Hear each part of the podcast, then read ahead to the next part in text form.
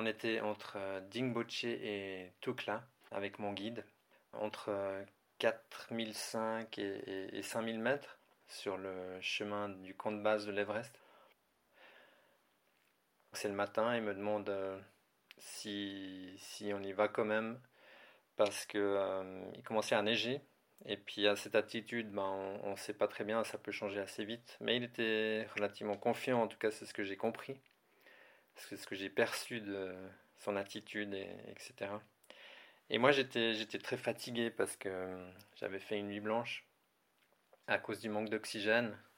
J'ai choisi de ne pas dormir pour pas me réveiller en, panique par le manque d'oxygène euh, chaque minute ou deux.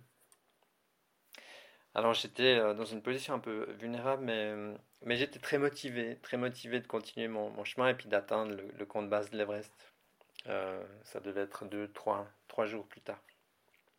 Il neige un peu, je regarde le ciel, je regarde mon guide et puis je lui dis euh, que, que, je suis super motivé. Donc on y va. Une heure plus tard, il y a une tempête de neige qui, qui a commencé. Et c'était tellement violent que mon guide était à, à deux mètres je le voyais pas, je l'entendais pas. La neige euh, volait euh, à l'horizontale.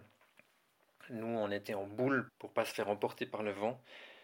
Je savais même pas si mon guide était toujours là ou si s'était fait emporter par le vent.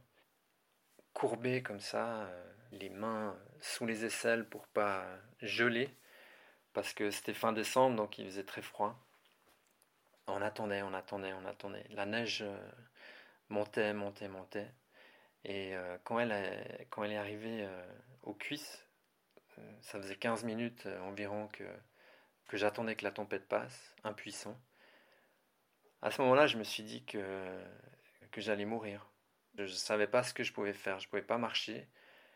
Je ne pouvais pas m'en sortir. J'avais rien à faire en fait.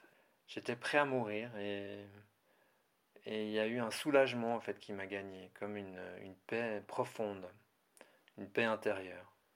À ce moment précisément, la tempête s'est arrêtée et j'ai commencé à pouvoir lever le nez.